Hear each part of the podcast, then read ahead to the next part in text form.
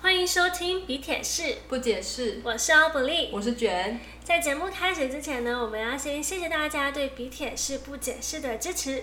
其实我们还蛮意外，有还蛮多人听我们的节目哎。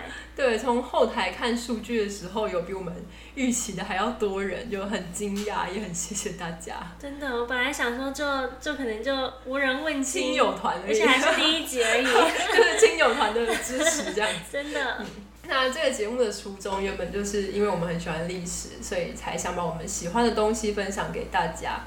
啊，希望可以在呃听众们如果出去旅游啊，或是看博物馆的时候，想起了我们讲过的某一个故事，或者是某一个物件，那让你的旅游更有趣，或者是更有看到更有深度的东西。嗯，那我们也会带着大家给我们的支持跟鼓励，我们继续把节目做好，然后呈现给大家看。嗯，希望大家享受我们的节目，谢谢大家啦。好，那今天我们要把地点从上一次的大英博物馆拉回到我们台湾的故宫。都说台北故宫有三宝，那欧布利，你知道是哪三宝吗？故宫有三宝，我唯一能想到故宫的就是他们的翠玉白菜，还有那个像东坡肉的肉形石。哎，嗯，其实这就是故宫三宝里面的其中两件哦。那最后一件呢，就是毛公鼎啦。其实故宫三宝有分官方版和民间版，我们现在讲的就是俗称酸菜白肉锅的民间版。酸菜白肉锅，那还真的是一菜一肉又一锅哎，很贴切对吧？那听说呢，这个名词是从那时候陆客来台北故宫参观，特别喜欢这三件展品，所以就把他们取了这样子的外号。反正用他们的话来说，就是这三件展品特别的接地气。那官方版呢，我们下一次再讲。今天呢，先谈民间版的三宝。我想大家对翠玉白菜跟肉形石的就比较了解了嘛。那我们今天主要还是来讲第三样，就是毛公鼎。那我首先先来说一下它的外观好了。毛公鼎是中国周朝的青铜器。单看外观呢，上半部是一个锅子的形状，有一个球状的肚子和大大的开口。开口上面呢有两个像耳朵的把手。锅子深度有二十七点二公分，开口的口径有四十七点九公分。锅子下面还有三只兽足，也就是有三只像动物角形状的支架把锅子撑起来，整个鼎就变成五十多公分高了。重量呢是三十四点七公斤，所以可想而知，哦，在视觉和重量上都是相当有分量的。鼎的内部则刻有三十二行共五百个字的经文。这个字数是目前所有青铜器里面最多的。那根据文字内容呢，我们可以知道这个鼎是周朝的毛公所制造的，所以才会得到这个名字。可是毛公是谁呀？他是西周第十一代天子周宣王的叔叔，也就是说毛公是个贵族，而且还是个皇亲国戚。周宣王在位的时候是西元前八百二十八年到七百八十二年。所以毛公鼎制造的时间，距离现在也已经有两千八百多年了。那既然是跟周宣王有关，我们讲一下这个宣王的背景好了。他的老爸叫周厉王，严厉的厉；儿子叫周幽王，幽静的幽。是不是听起来都有点负面呢？其实厉王、宣王、幽王这些名字都是在他们死了之后，史官给他们的评价，也就是谥号。周厉王在位的时候，连年对外打仗，还实施高压统治，导致国人暴动，所以死了之后才得到这个名字。这个时期的周朝已经在走下坡了，而宣王呢，就接手了一个烂摊子啊。他曾经努力的想要恢复往日的荣光，历史上称为宣王中兴。可是宣王呢，同样也一直对外打仗，导致国力衰退，晚年又变得很专制，宣王中兴也就无疾而终了。但他的谥号听起来。还是比爸爸跟儿子好一点吧。那他的儿子周幽王，大家应该就不陌生了吧？他是不是那个烽火戏诸侯的那位啊？对啊，这个故事就是幽王的人生代表作。有机会我们再来谈这个故事好了。那说回周宣王，前面讲到他试图振作嘛，毛公鼎呢就是在宣王中兴的时候打造的。这五百个字的铭文，主要就是在讲说，宣王给了毛公一些权力，让他协助治理国家，然后又讲了很多鼓励的话，送了很多礼物，要毛公好好的办差。但也因为宣王给了毛公很大的权力跟信任，所以毛公对宣王就是千恩万谢的。然后做了这个鼎，又记录这些文字，希望可以永远流传给后世的子孙。然后他就在文章的最后说了一句：“子子孙孙永保用。”其实很多商周时期的青铜器上面都有这句话，要后代可以记得祖上曾经有过的辉煌。那这么说的话，毛公鼎刻的文字就是周宣王给毛公的册命书喽？对，但是呢，里面也提到了很多宣王的心境，我觉得还蛮有趣的，就是他有对于周朝开国祖先的崇拜啊，然后想要重振朝纲的心情，还有对于国家走下坡的担忧。好玩的点是因为一般的历史也蛮少记录帝王的心情啦，所以这个也蛮特别的。那另外呢，毛公这个人本身在正史上是没有被提到过的，所以毛公顶上的文字记录反而替周朝的历史补上了一段新的故事。看完之后也可以理解毛公为什么这么的感恩啊，因为老板除了给他权力和财宝，还对他掏心掏肺、真情流露。那我就好奇了，为什么他要刻在一个鼎上面呢？为什么不是刻在石碑或者是竹简上？哎，你的意思是说这些礼器或纪念碑为什么是长得像锅子吗？嗯，对啊，为什么它不是刻在一个平面的碑形？这样子不是更容易吗？这个部分其实我也没有找到资料，但是也许大家可以来集思广益的推测一下。那听众们也可以想一想这个问题。我自己的推测呢，是可能在祭祀的时候是需要煮东西或烧东西的，把一些动物抓来祭天啊这种情况，所以一开始是需要烹饪工具的嘛。那渐渐的，这些烹饪工具就变成了礼器。既然祭祀的时候都会拿出来，那就把想告诉子孙的话写上去吧。嗯，可能是这个样子。嗯，欧布利觉得呢？或者是听众们有其他的答案吗？欢迎跟我们分享一下。或者是如果有有正确的答案的话，可以来告诉我们。嗯，那为什么要刻在青铜器上呢？这就要讲到青铜器在商周时期的意义。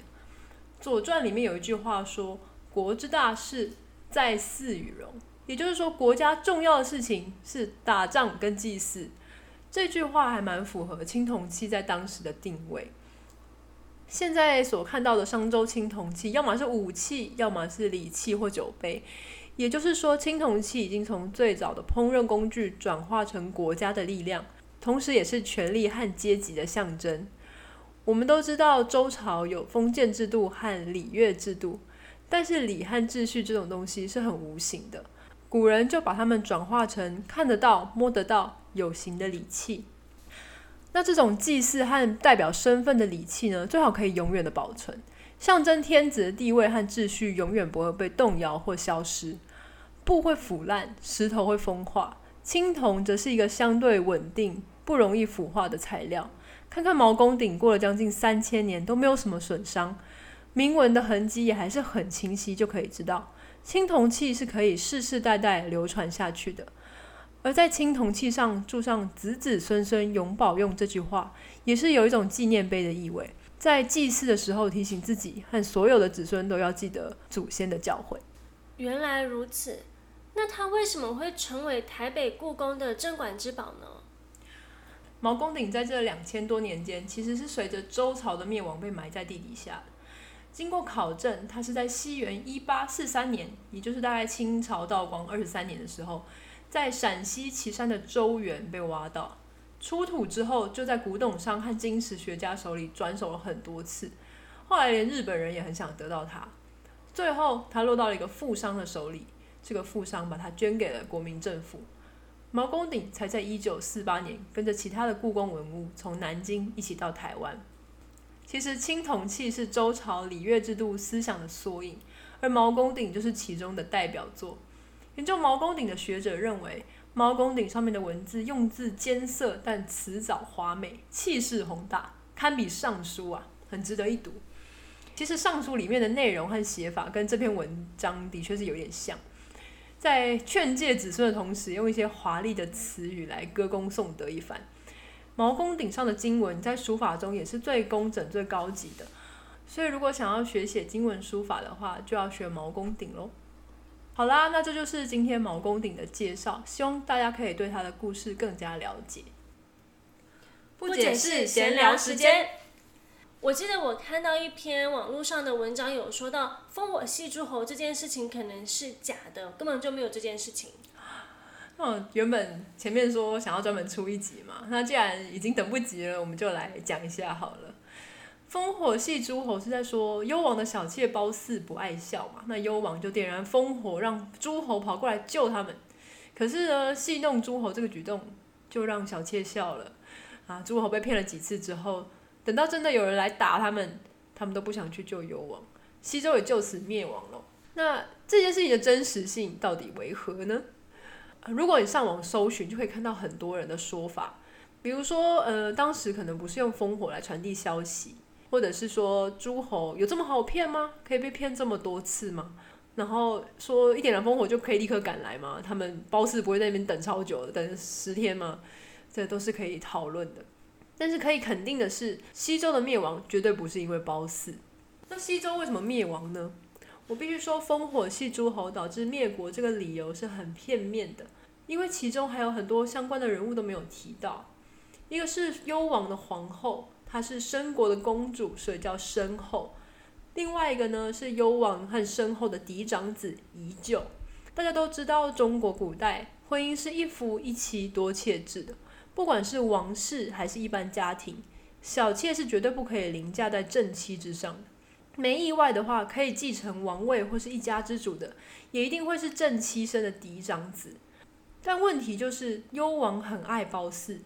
爱到想要废掉身后跟遗旧啊，改立褒姒的儿子伯服为太子。大家都看过古装剧出现这种剧情吧？这种情况后面一定会接上一场腥风血雨的。那王后跟太子被废，当然都很不爽啊！是怎样欺负娘家没人吗？他们就跑回娘家哭啊。那这个王后的老爸就跑去跟西边的犬戎一起联合攻打幽王，然后犬戎呢就打到了首都镐京。把幽王和伯服杀掉，还搜刮了一大堆金银财宝，顺便把褒姒一起掳走。大家听到这里有发现为什么没有人来救幽王吗？不是因为他们玩烽火骗人什么的，有没有烽火这件事情根本就无所谓，因为是幽王自己做错事情啊。虽然有小妾是正常的，但是在这个情况下，他是不能够让小妾上位的。套一句电视剧《知否》里面常说的话，这就叫做宠妾灭妻啊。我们前面一直强调礼乐制度在周朝的重要性，怎么样体现到青铜器上面？礼乐制度就是周朝建国的核心理念。可是幽王自己身为天子，就是废后废太子，还违反了礼，这就失去了公信力。诸侯们当然就不会认同他，也不会来救他喽。那西周为什么还是灭亡了？不是还有那位废太子吗？他们也可以永立他为王啊。对，那个宜臼嘛，对吧？他后来的确成为了周平王，可是呢，他也犯了一样的错误，因为他联合外人来攻击老爸，对吧？他找了他的外公一起来，就是去一起，他找了他的外公去找那个犬戎来攻击老爸。虽然他是原本合法的继承人，所以有一批人拥护他上位，但他一样是违反了礼，让另外一批人没有办法臣服于他。他自己也不敢回原本镐京的家了，整个首都呢都搬到东边的洛邑。这件事情过后，周天子的权威就下降了。大家觉得皇帝一家人自己带头破坏制度，那我们干嘛要遵守呢？其他诸侯国又趁势崛起了，这就是孔子最爱讲的礼乐崩坏。那我自己觉得呢，烽火戏诸侯这个故事有点推卸责任的意味嘛。明明很大一部分是幽王这个人有问题啊，但最后都会把原因甩锅给褒姒，说他这个红颜祸水让国家灭亡。但是我们一路讲下来，大家也可以听得很清楚了，感觉就不是这个样子。幽王当然可以爱小妾哦，毕竟他跟王后可能是政治联姻，说不定他跟褒姒才是真爱。但是如果他做了其他的安排，而不是硬要立她为皇后，可能结局会差很多。但是历史就是没有如果。好啦，明明是闲聊时间，却讲这个故事讲了蛮久的。但希望大家也可以透过这个故事，更了解毛公鼎背后的周朝人的这个思考模式。好，那今天就到这边喽。希望大家喜欢我们的故事。比铁是不解释，我们下次见，拜拜。